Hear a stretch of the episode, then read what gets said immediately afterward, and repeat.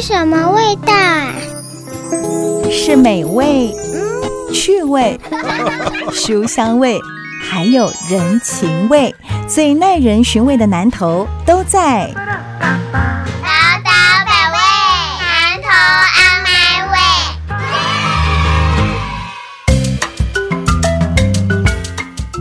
九九点一大千电台，宝岛百味南投 On My Way，我是念慈。我是蔡培慧阿慧，今天要访问的这一位呢，呃，我不我不是很确定说他会不会喜欢人家称呼他这个所谓的陶艺家，因为你知道我们在讲什么什么家，好，这看起来就有点仙风道骨、白发苍苍，好不好？然后那个翠秋飘逸的感觉。但我现在目前看到他本人呢，哎，不利亚笑人哦，就是你要说陶艺家，对他有他这样深厚的底子，但看起来外表是没有那个仙风道骨的 样子。我们呢访问到的是来自于南投的千秋陶坊的林永胜，呃，老师你好。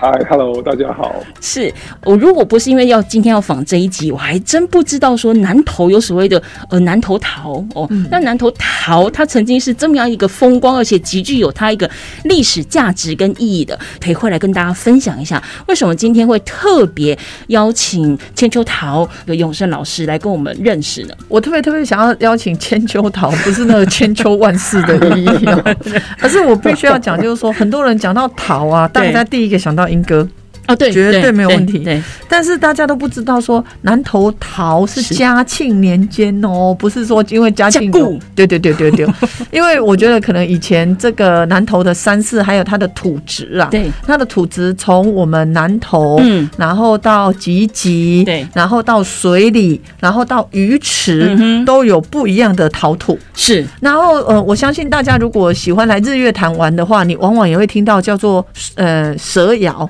就是它其实是一个烧陶艺的蜿蜒的，沿着山势的窑。它的那个窑型不一样，对对对，嗯然后呢，然后当然天星窑在集集这边，对那或者是以前小时候我们的砖，很多也都是从南投生产的。没错。但是，这但是不也不是我们要请这个千秋陶的。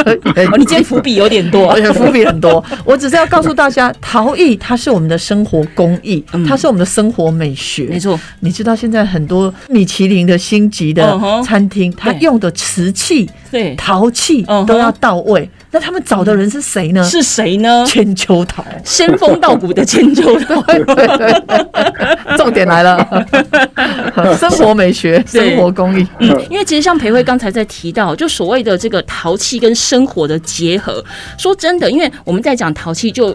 比如说刚才裴慧提到的，可能莺歌也好，蛇窑也好，或者是说我们今天在谈的南头陶、千秋陶房也好，我们其实都会把它当成是一个艺术品看待。我们直觉上不太会去联想到说，哎、我们平常用的锅碗瓢盆儿，好像其实蛮多都是跟陶器相关的。所以其实我想先请永善老师来跟我们分享一下哈，千秋陶，你当初创这个千秋陶的动机是什么？是家学渊源，还是说你有什么样一个神圣的使命感，还是你忽然有一天仙风道骨从山上飘下来，觉得说我要为凡间来弄个对不对？可以流传百世的陶器？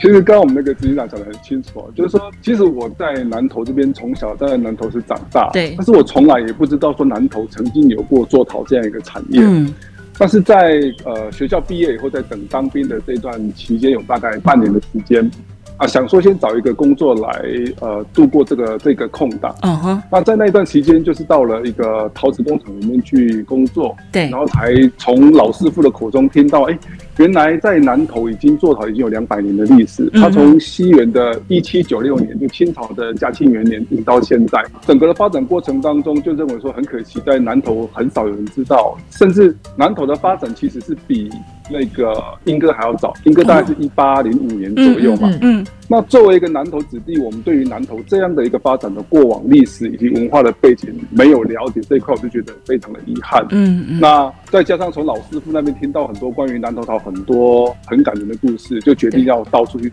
去说故事，嗯所以就成立了工作室这样。嗯，哎，对，你说决定要呃推动或传承南投陶这样的一个历史，所以你决定要成立一个工作室去说故事。好啦，是说故事是用嘴说，你自己用嘴，哎，这这其实说跟做，好，他坦白讲，也不是说美术课或美劳课你粘土来捏捏哦，它就可以成型。它其实是需要很长一段的时间去练习耶。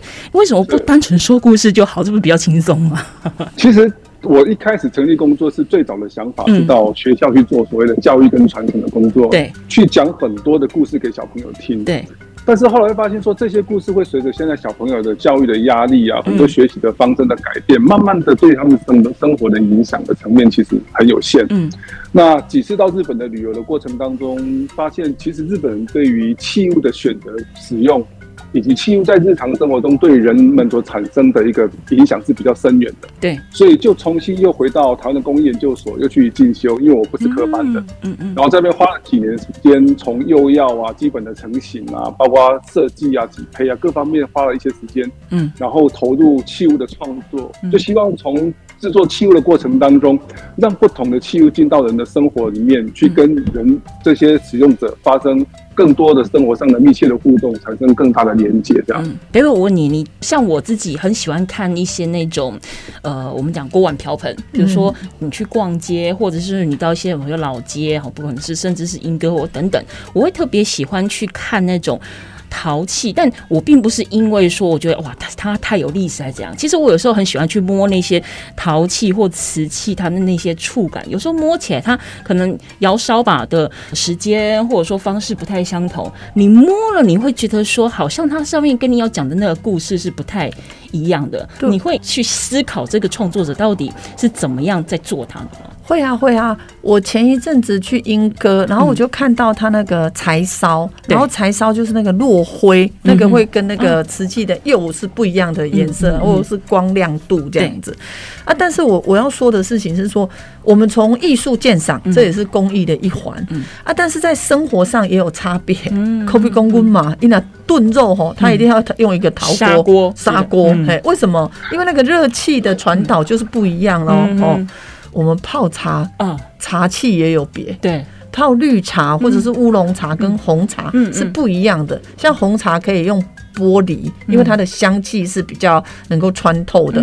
可是其他的可能有不同的味道，用不同的桃。嗯我们之前过去也有在研究，就是不同的茶跟不同的桃这样子。嗯那我要讲这个的意思就是说，生活的工艺并不是只是在你触摸当中，嗯它会跟你的整个的食材的展现是有关系的。嗯嗯那我要往这方面讲，就是我希望那个 永胜大哥不是永胜帅哥跟我差不多年纪，可以来跟我们讲一下说，哎、他从创业这个阶段啊，后来会跟这个饮食产业连接，嗯嗯。这个也是很特别的经验，嗯嗯。因为它会让我们在生活中做选择。我们南投，我们其实是有那个工艺，嗯。可是我觉得我们长期以来啊，都讲快就好啦，哈嗯，速度就好了对，我们忽略了生活美学。嗯嗯。我觉得未来我们也可以，假设我们做陶的课之外，对。我们最近食农教育法也通过了嘛嗯没。错，我有时候会想一想，就说，哎、我们是不是应该在孩子们的特色课程，来让他们去感受到，不管是我们食材哪里来，我们的餐具的摆设，嗯我们的茶具，嗯我觉得应该要把这个融入他们的教学中。嗯嗯要不然很多孩子即使他念书了，可是他是离在地越来越远的。对，因为其实简单来讲，可能就是我们现在比较常提到的三个字，叫做仪式感。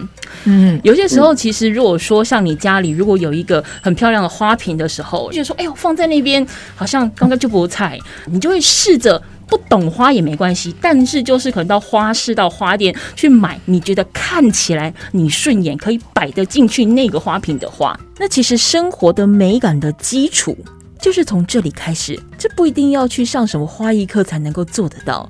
那我想陶艺也是这样，我我想问一下永生老师哦，就是说你当初在做这个千秋陶房的时候，其实前面你有提到你希望有一个做传承，哦但是其实传承是这样，如果传到你这代后面，如果没有人跟你有同样的兴趣的时候。他就是也传到这里为止了。他说他他除了传承的信念之外，如果可以让它变成是一个专属于南投的品牌。诶，这品牌就不一样哦，很多人都认同它的同时，就会有很多的人一起来推动。你的想法是什么？或者说，结合刚才裴慧所讲的，你如何让你的千秋桃跟生活绑在一起？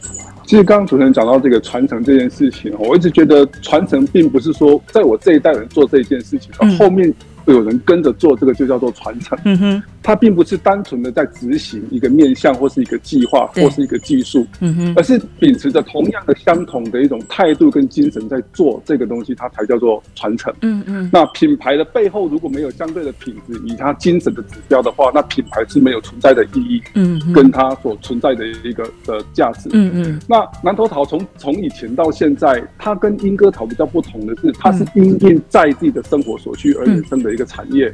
英哥它大部分之所以现在能够比其他的产业还要能够发展的好，是因为它有大部分的商品是属于外销的部分。对，那内需的部分，刚刚主持人也讲啊，慧姐也讲，就是说我们现在的人因为生活的脚步越来越快，嗯那对于很多东西，它在使用上的选择以轻便，然后以容易清洗甚至保存为首先的选择的要项。嗯嗯，但美感这件事情，它可能会因为在时间上的耽误而被不在选择的选项里面。对，那这就是比较可惜的。所以我认为要重新再行说南投桃的这个品牌，它应该从教育的方向去着手。嗯因为下一代如果不能够认同这样子的东西的精神意意涵，基本上你给他说这个东西有多高的价值，甚至是价格，对，吸引不了他，嗯因为跟哼，他很有最直接的关系。嗯哼，像日本的那个民意专家柳宗悦，他就讲过，器物的存在是为了服务人类而存在的。对那器物也因为人类的珍惜使用而永恒流传。嗯哼，那这是器物跟人之间最好的一种互动的关系。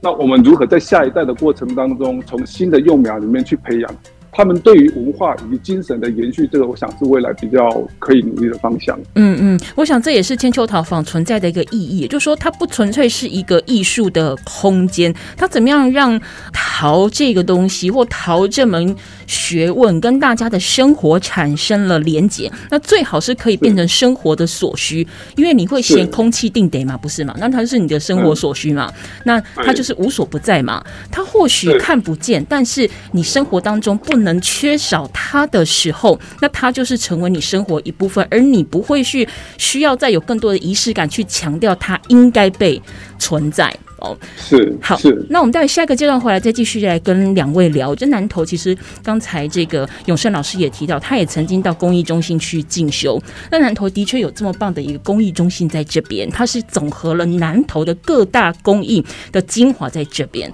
那如何让这样的艺术走进生活？如何借用公益中心的产能跟它的创意？我们待下一个阶段回来继续聊。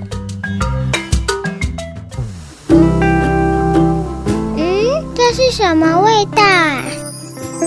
是美味、趣味、书香味，还有人情味，最耐人寻味的南头都在。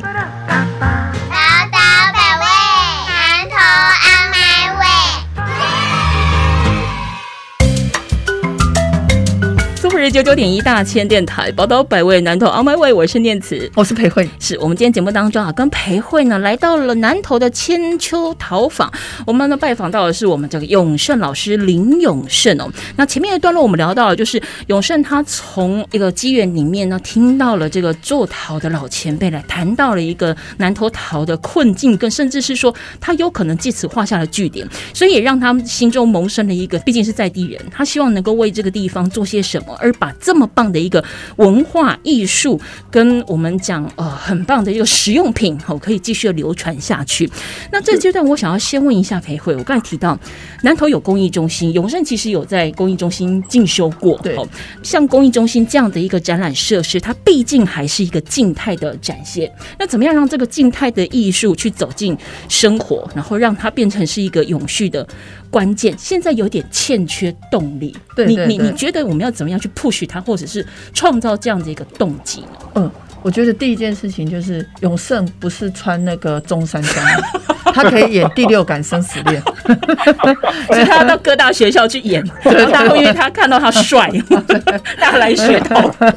没有，当然这是我们刚刚在呃中私底下乱聊呃私底下呃对闲聊的时候，我要讲的就是说，既然是生活公益，当然就要走进生活啊。是，但的走进生活，并不是说啊高价啦、昂贵啦，不是这样，而是嗯。任何的公益都可以。比如说，最近大家很喜欢种那个呃多肉植物，嗯然后我前几天也是去买了两个多肉植物，哦。可是它的盆看起来远看你觉得它是瓷或陶近看是塑胶，因因为它的装那个盆栽的盆嘛，哈、那我我并不是说大家一定要去买新的盆来换，嗯我的意思是说，我们就来教大家做啊。对。比如说，哎、你的生活器具，不管你是锅碗瓢盆也好，嗯。你可以让你的美学融入其中。其实我相信现在，呃，亲爱的听众，你只要去搜寻千秋陶坊，有很多它的报道，它的那个美学设计是很强的。没错。那第二个，我想的美学设计就是说，我们的陶永远不是只有做茶壶而已，嗯不是只有做花盆而已，它其实有很多生活的感受。嗯。那我觉得我们是要吸引更多年轻人设计的创意来连接，嗯。这样才能会让大家哎更有一些哦，原来可以这样做嗯的这种巧思。为什么我会你问公益中心的时候，我先讲到这个？因为我觉得我们过去都把美学工艺当做是在外面啊把人的用来嗯观赏用的，嗯嗯可是我们现在要融入生活中。那融入生活中，真的就要有方法啊。嗯嗯那我们现在有几个方法。第一个，我们最近跟这个公益中心的张主任提一个绿公益的计划。哦因为我以前在行政中办嘛，哈，我们拨了三十亿哦，嗯给公益中心。但是，但这三十亿不是只是要去做社区的，而是我们要找专业的老师，嗯。比如说永胜老师啦，比如说不同的，他到社区去教。嗯。那这些到社区去教的，很可能是陶艺，很可能是竹艺，很可能是精工，很可能是刺绣。嗯嗯。那你会让人家从哦，原来我光是一块布的拼贴就可以有不同的美学，嗯嗯。就是从生活中慢慢的融入。第二个是整个公益中心一直到普里，嗯。其实我们除了呃现在大家习惯走的国道六号之外，我们有中潭公路，嗯所以我们后来未来会往艺术观光大道这个方向来走。可是艺术观光大道不是只有种树种花啊，它应该要针对连接不同的工作室，嗯是告诉大家，哎、你都是小朋友了，需要小孩子放电的，那你可以去哪里？啊，你是呃年轻的工艺家，你想要自己手做创作的，我们有哪一些工艺老师可以来引导你？这个可以来连接。啊，第三个我觉得也是最重要的，工艺的传承绝对不是。呃，年轻人去学前人，嗯。他要在既有的基础上融入新的智慧跟连结。嗯。所以，我们最近会在中心新村，我们已经整理了二十六个比较老旧的宿舍，嗯。要做国际公益的连接。哦。同样是漆器，对。我们想象的一定是日本，嗯。大概不会有人想到印尼也有漆器，还真没想到真没有想到。嗯所以这个就是我们可以去突破的。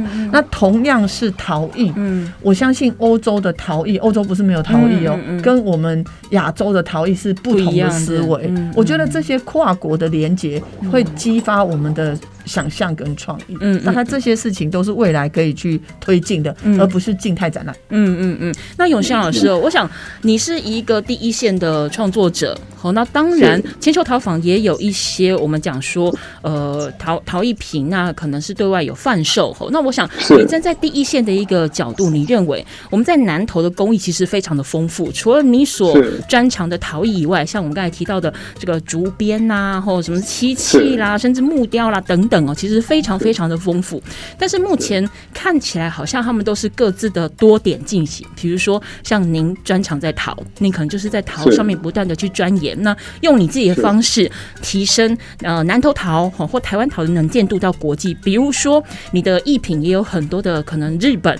的朋友们喜欢，呃也可能会来买哦等等是。那你觉得我们要成为一个南投的品牌，面对什么样的挑战？到目前是多点行进，它没有办法成为一个面。我觉得在台湾做陶，尤其在南投这个地方，嗯它工艺的发展面临到一个很大的困境，就是说，像我比较常去的地方是日本，对那我们面临的困境就是我们在技术上我们产生很大的断层，嗯哼，很多老师傅他凋零了以后，技术他没有办法延续下去。对。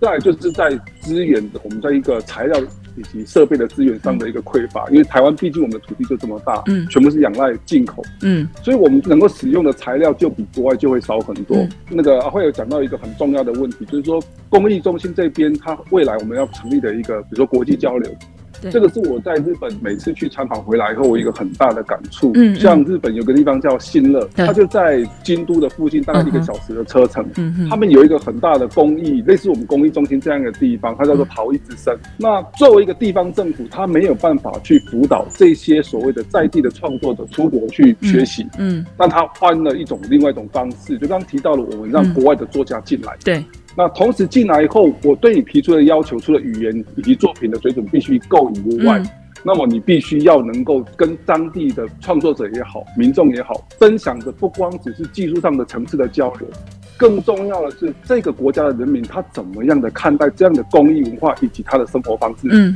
这个才是让我们能够深刻的去感受到为什么我要去学习这项公益。嗯因为这项公益背后带来的不只是利益，而是更高的生活品质以及文化的涵养。嗯嗯，这个才是一个公益的作者以及居民他能够希望能够提升而可能更追求的方向。我想这是一个非常令人期待也值得努力的方向。嗯，所谓的这艺术的口语化很重要，因为其实像我自己，不管是去展馆或有很多的这种比较大型的展览，你通常都会有那种导读机嘛，我多半也都会去租用那个导读机来听。可是我觉得会有一个门槛，就是说你讲的都是国语，我都听得懂。但你实际上你被共享我听不，你你你你你懂那个概念吗？你说的很清楚，但我听得很模糊，就说我不是那么的确定，我今天去看这个展品到底跟我的生活，或者说我为什么要去听你讲这些东西，就如同嗯。我想不只是南投，我想很多的县市政府在台湾，我们在办类似，我们就讲陶就好了，比如说一些陶艺的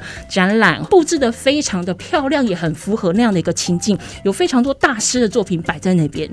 可是我其实说真的，我慕名而去的同时，我站在那个时空当中，我不确定，甚至我不晓得那些作品到底跟我的关联是什么。是而我看完了一圈之后出来，我又带走了什么？所以说，这可能就是也。跟包含培慧或永生刚才提到，就是我怎么样去走进生活艺术，是我怎么样去产生关联，不在于它的价值高或者是低。今天它可能是一个几百块的陶盘，或者是陶碗，它其实都有它可以呃很精美精妙的地方。那当然，如果说今天价格拉到了几千块或上万块，那一定有它自己的功法跟艺术。可是我们应该是要去培养人家认为说，为什么它可以一个盘、一个陶盘、一个茶壶，我可以价格拉到了上万块，还是有人要哎、还是有人买。不是在于说它是名家出手，而是它有它的一个美感，对不对？培慧，我觉得美学的鉴别力真的是很重要啦。嗯一个是我们知道说，哎、陶土的珍贵或艺术创作的珍贵啊；另外一个是我们真的要在生活美学上慢慢导引我们走向一个比较和善跟美的社会。为什么你知道吗？我讲一个实在是，呃，我我这样讲可能也会得罪人哦，但是我还是要讲出我心里话 讲没关。系，你讲，我保护你。没有啦，就是我们的茶席呀、几乎家家户户都会有这个茶桌嘛，然后我们请人家喝，不管他是叫老人茶也好，或者比较品味的茶席也好。嗯。可是，可是，可是，我们每次那个茶渣回收的都是塑胶桶。嗯哼，是。我觉得其实那个，即使你就是比如说桌上你弄一个比较大的陶壶，嗯嗯嗯。我们的茶渣或者是茶叶放在那里，一一一一几次回收也可以，啊，或者是弄一个大的，就是我真的有一直在想生活的细节啦为。什么一定要用塑胶的？嗯，嗯生活我我没有恶意，我只是纯粹去讲说生活的美学 就是这样一点一滴的累积的。嗯哼，那永胜老师，其实像你，呃，除了在自己本身做陶之外，我相信你也有跟很多的，比如说教学团体或学生来互动哦。那你觉得你在这些互动的过程当中，因为铅球陶也不是这一两年才开始，哈，其实它已经有一段时间了。你觉得当你在互动或教学的过程当中，大家对于光光南投桃的认知有没有什么样的？改变，或者说他们期待些什么？期待从你的讲课里面得到什么？其实我我觉得让我很感慨是有一次我到像我们那个附近有一些国小，嗯那他的学校的装饰有一些是用陶去呈现，因为跟在地跟跟在地结合。对。那有一次我有到经过的时候看到有一个爸爸，然后带着一个小朋友，嗯嗯小朋友拿着那个石头在丢那个陶瓮，嗯哼，他就把它投进去。我走过去说：“为什么你会拿让小朋友去拿石头去丢？”嗯他就觉得小孩在玩，他觉得啊那个又没什么。嗯那在这个那这个又没什么的背后，象征的意义就是说，同样的这些民众对于工艺品，他虽然只是一个陶瓮，他不认为它有什么样的价值，嗯那这个你不能怪他对这样的不认同，是因为他不知道他背后所象征的意义是什么。嗯那我们一再的去强调南投桃对于南投的意义。曾经我们在二十几年、二十年前，南投文化局办过一次南投桃两百年的活动。那我在做桃的过程当中，也一直把梁头桃两百年这个招牌就扛在肩膀上，嗯一直认为这是我们南投的骄傲。嗯可是我在信乐，我去拜访那个陶艺作家的时候，一个八十几岁的那个老作家，嗯我滔滔的不绝跟他讲述我们南投桃两百年的历史。嗯那那个老师傅就很有修养了，他听我讲完了以后，他就敲敲他手上的烟斗，指指我后面的那个牌子，告诉我说：“呃，你看一下，我们我们新乐以前不讲，就最近的发展已经五百年。嗯那你刚才讲的这么精彩，是南投桃过去两百年的例子，但是我比较好奇的是，你可不可以跟我讲一讲，现在的南投跟未来的南投，你的陶艺要走向哪里？嗯我一句话都答不出来。嗯南投是现在存在创作的工作室，你一只手数得出来。嗯能够讲得出南投桃的历史，包括自工、义工、文化局的一些单位的导览，其实我都觉得有在努力，但是我觉得应该有更大的空间可以去去琢磨。嗯但这个部分要怎么去做？我讲开办再多的课程，它是一个好的方向，嗯但是更重要的是，我常常跟朋友讲说，我们在金钱上，我们的收入我们会有储蓄，嗯但是我们都忘了为自己的情绪留一点储蓄。例如说，你可以有一个杯子，这个杯子可以是二十块的、三十块的，不见得要是名家的手拉推的。嗯可是你可不可以感受自己用这个杯子跟其他的玻璃杯喝的时候有什么不同？嗯甚至我只在我心情最好的时候，我用这个杯子喝茶，平常时我不用。嗯但是我心情很开心的时候，我就拿来喝。有一天我可能心情上很低落，我有什么心里过不去的事情，当你重新摸到这个器物的时候，它是在你心情最愉悦的情况下才会使用，嗯它里面盛满了你美好的回忆跟满满的正能量，你就可以自己疗愈自己啊。嗯嗯嗯，对我来讲，器物它应该是一个情感的随身碟，而不只是一个承载食物或者是液体的器皿。嗯那这样的器物才会跟你产生连结。有了连结以后，你就懂得珍惜器物，也懂得欣赏器物，进而学习、尊重、发扬甚至传承。嗯嗯我想这是一个很重要的脉络，应该从这样的方向去着手，而且也是我觉得还有在努力的地方，嗯也是我一直在努力的方向。嗯嗯嗯，好，我们今天节目现场访问到的是千秋陶坊的永胜老师林永胜哦。我们待会下一个阶段回来再继续请教两位哦。刚才我们提到品牌这件事情哦，也想请裴慧来分享一下，你认为到目前为止，南投可以作为它文化识别或者是文化品牌的呃产业哦是什么，或者说是零，还是说有，但是可能还做的不够，不成气候。那我也想要再请呃永胜老师来跟我们分享。当然，千秋桃已经走到了呃他的一个境界了。吼，那当然像刚才 还就还有其他还有其他的这个。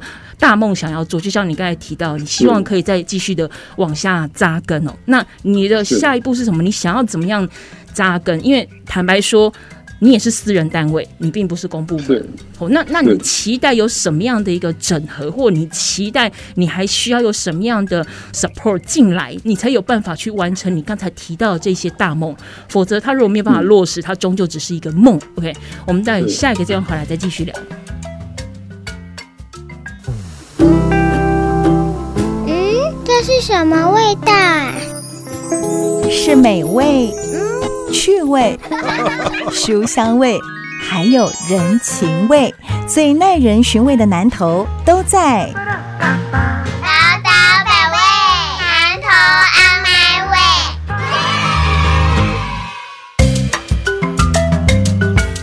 九九点一大千电台宝岛百味南投 On My Way。那么在今天节目当中呢，裴慧跟我来到了这个南投的千秋陶坊，访问了林永胜老师哦。其实刚才老师在讲到，就是说他举了一个例子，就是学校有这个陶土陶器的装置艺术，那小朋友不晓得，然后他可能拿一个石头去丢了那个陶瓮，那连带的没想到家长可能也不以为意，但这个不以为意不是代表不尊重，是因为他根本不晓得这东西到底是有多重要，啊他可能觉得就真的只是一个装饰品啊，那拉红办嘛，阿麦弄破就喝啊，阿麦不一样就喝啊，这让我想到我之前访问在台中清水有一个反向青年，那他也是呃家里有一个窑，哦，那他也是回来做陶，但是他后来因为生存不易啊，吼，所以他做了很多，把它转型有点像是文创，因为他自己本身也是学美工，哦，他会在那个陶器上面去做了很多一个彩绘、刻制化。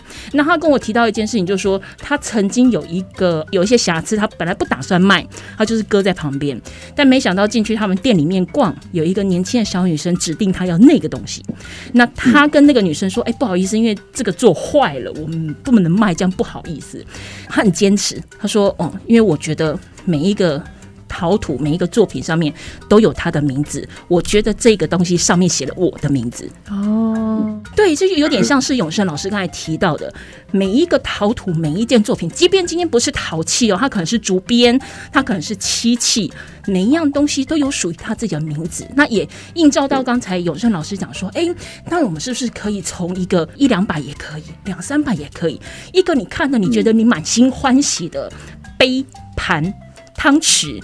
那去当做你生活仪式感的开始，你不一定要用它，但是你可以试着跟他说说话。我们都会收集好多的东西，哎，你去海边，你去 Okinawa，你去收集它的新沙。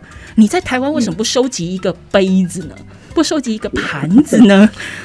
就是它，它其实是一个可以被收集的东西。好，那回过头来，我们一直在讲说生活艺术，生活艺术。如果哪一天可以走到。呃，以南投来讲，大家都认为它是一个南投的品牌的时候，其实也就等同于它走进南投人的生活了。可是裴慧，到目前为止，我们前面谈了这么多，你有没有认为南投目前有哪一个我们马上可以想得到的文化识别？我自己也是在想说，我要打南投品牌，不管是农业我也讲，工艺我也讲，甚至于科技业哦。可是什么是南投品牌？对它的精神是什么？它的素养是什么？它的是内涵是什么？对。我自己一直在想，但是没有答案。可是我觉得我比较朝向就是，它是来自土地的声音。嗯哼，它很可能是厚重的，嗯嗯，重锤的。对它很可能也是呃经过一番转化，比如说种树开花对，有这个花枝招展的嗯。我说的花枝招展不不纯粹是视觉的美学啦而甚至说你内在的动荡的你跟土地的游离呀。嗯，我我为什么会这样来想呢？因为我觉得，呃，南投是台湾的中心，对，然后南投在长期以来也是台湾主要夏季蔬菜的产地，对那个陶土也是土地，然后甚至于我常常讲说，我之前在讲说，我们的酒啊、对，咖啡啊、嗯茶是来自土地的灵魂。嗯哼，所以我觉得那个是土地的声音，这个是南投我目前想的最具体的意象。嗯可是它要怎么转化为品牌，这当然还有很多的功夫。对，可是我刚刚听到永生老师在讲说，哎、是不是有一个呃你的情绪的寄托或者是仪式？嗯我就想讲故事。我记得那时候星巴克刚来台湾，然后他就到就是各地去设点，所以他的杯子都会有这个英文名，比哦如说台北啊、北京啊、星巴克的这个在哪里就有一个店。然后因为我住在日月潭，嗯，然后你知道。日月潭的星巴克离我家只要五分钟，好好，就是 我们是很传统的农村哦。可是如果你真的要喝星巴克，你就是咻开车过一个隧道就马上可以买到星巴克。然后我那时候我很小啊，我我印象中也是也不小了啦，大概是二十出头岁。嗯星巴克刚进台湾的时候，日月潭有星巴克的专用杯，哎，就就是店设在那里嘛，就 Summer Lake。我那时候就去买，嗯而且我会买那个来送人这样子。嗯我觉得它的象征性的意义，就如同你刚刚讲的，有他他会去买什么，一定是他他觉得是做坏的杯子。你刚刚讲说有一个朋友他他会去买一定是他有一个象征的性的意义在在这个物质之上嘛，跟他当下的情绪，跟他希望寄托的那个感情是不谋而合的。对对对对对对。那为什么我刚刚会讲说我们希望国外进驻？因为我觉得任何一个工艺，它其实是一个交流跟对话的机会，它绝对不是指一个做好的成品在那里而已。嗯那我们怎么去扩展？怎么去思考？我觉得那是要碰撞的。那个碰撞，不同年龄层的碰撞，不同职业别的碰撞，不同国际的碰撞，嗯而且假设又是同样做一个载体，比如说陶艺，这也是很好的。嗯那第二个是我要讲，我去约旦，嗯我去约旦的时候，当然不是只是这个基督宗教啊什么，嗯我有去他们的那个马赛克的训练中心，因为他们是那个马赛克的拼贴，对那他们最常出口的就是那个生命之树嗯这样子。那我那时候去的时候，我还蛮意外的，因为主要来上课的都是女生，嗯。然后他们会经过一段的研习，嗯。那、那马赛克可能也是他们当地工艺的基础这样嗯子，所以我就一直在问自己，就是说，为什么我们南投的职校没有针对茶叶、茶艺？没有针对陶艺嗯。去做专业的训练或连结，我我不是绝对的答案，或者是也不一定要是正规的学校，就公益中心，嗯。我觉得我们还是需要有一个有系统性的嗯。去支持，然后同时在这个支持的时候，要协助他们可能有不同的设计连接跟这个呃市场啦做做串接，要不然你很有工艺、嗯嗯没有市场也是会萎缩啊。嗯嗯所以我觉得这个也是我未来会努力的方向，跟学校来连接。那我会这样讲的原因，是因为如果我们没有持续的人来陶艺渲染嗯支持的话，就会像刚刚永凤老师担忧的，我们有一个断层。哎、嗯坦白讲，过去几年台湾几乎是所有人口往外移，所有人口到工商业去活动，嗯忽略了在地产业，忽略了艺术连接。嗯嗯嗯，这个永胜大师啊。那我我想问一下，就我们前面其实谈到了一些我们可能可以在更好或在改进的地方哦。那我们来讲一点那个阳光正面、积极向上的喽。就是就就是呃，您这么多年下来，一定会有一些人因为你的努力而改变。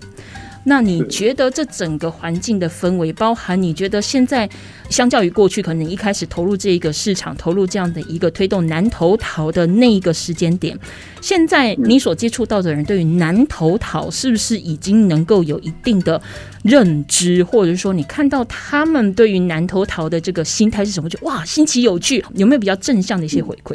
其实我觉得南头桃这个的辨识度，其实我刚我们刚刚有聊到，就是嗯。我以前也一直希望就是扛着南头桃的招牌，不断的想要去做，嗯。但是不断的不管在台湾也好，在日本也好，人家就会问你说，我如果光看，我没有去问看这印章或者问作者是谁，我如何分辨它是南头桃、莺歌桃、台北桃，甚至是高雄桃？对，那我就在思考说，那南头桃这个背后它所象征的意义到底是什么？嗯嗯所以在几次反思跟思考的一个创作的过程当中，我发现南头的工艺，不管是漆器、陶艺、竹艺各种工艺，我们仔细的去探讨。嗯南头的工艺，它有一个很特别的面向，就是它是以使用者的角度为出发的创作的一个一个方向，嗯所以它的外表不像金哥出产的那样的华丽。